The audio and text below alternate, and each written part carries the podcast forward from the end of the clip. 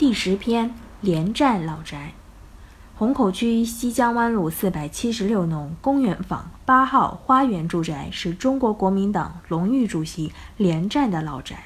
连战的祖父连横先生是台湾的一位著名的学者，他青年时代就读于上海圣约翰大学，后数次来大陆游学办报，进行反清反袁世凯的革命斗争。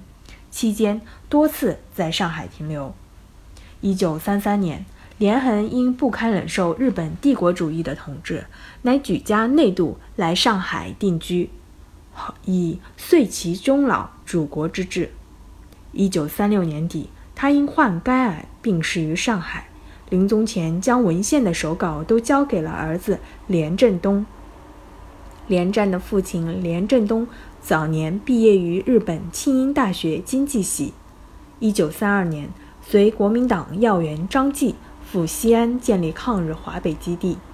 一九四六年，作为国民政府代表之一，前往台湾接受日军投降，后任国民内部部长、国民党中常委等职务。连战则于一九三六年出生在陕西的西安。不久就随父母到上海与祖父等一起住过一段时间，后来就离开了上海，到台湾去了。公园坊建于二十世纪三十年代初，因附近有一座公园，后改名虹口公园，故名。占地面积为六千八百平方米，建筑面积五千四百平方米，单体建筑面积一百三十二点七平方米。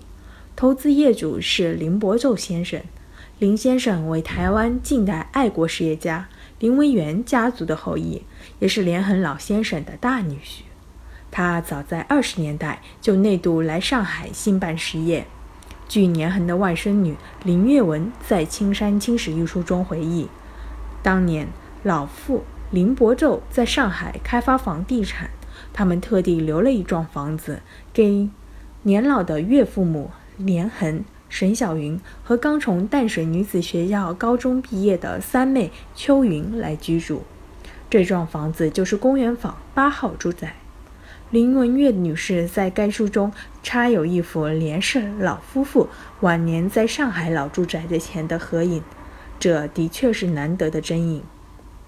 公园坊由六排毗连着的住宅组成，呈一字形排列，坐北朝南。高三层混合结构，立面清水红砖砖砌，层间嵌水泥饰带，山墙侧为软石饰面，立面采用券柱廊，砖侧门楣木装修，有小装饰显示。这种三墙在古典建筑主义中，往往是立面构图的中心，一种十分具有代表性的符号，有强烈的装饰作用。公园坊六排横向排列的住宅建筑，均属欧美毗连式的花园住宅现代派风格，局部带古典的韵味。一走入八号住宅，就见到楼梯的过道和佣人起居室，左侧前为客厅，中置卧房，后面是餐厅，天井的一侧是卫生间及厨房。